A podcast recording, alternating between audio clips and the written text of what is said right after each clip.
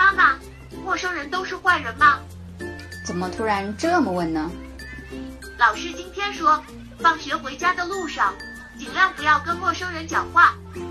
总会有一些坏人藏在陌生人当中，老师这是在提醒我们保护自己。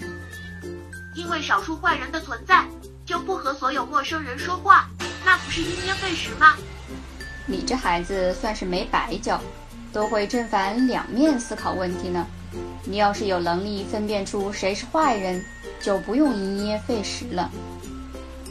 对我们不好的人，不就是坏人吗？什么是不好呢？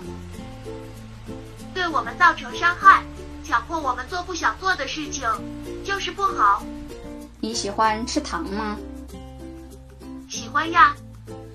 谁都爱吃糖，可是糖吃多了，牙齿会烂掉，就什么都吃不成了。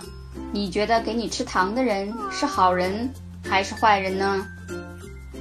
那一直给我吃糖的人就是坏人。对喽，并不是所有的坏都能马上看到。如果一个陌生人总想着逗你开心，让你感到很快乐，一定要记得远离他。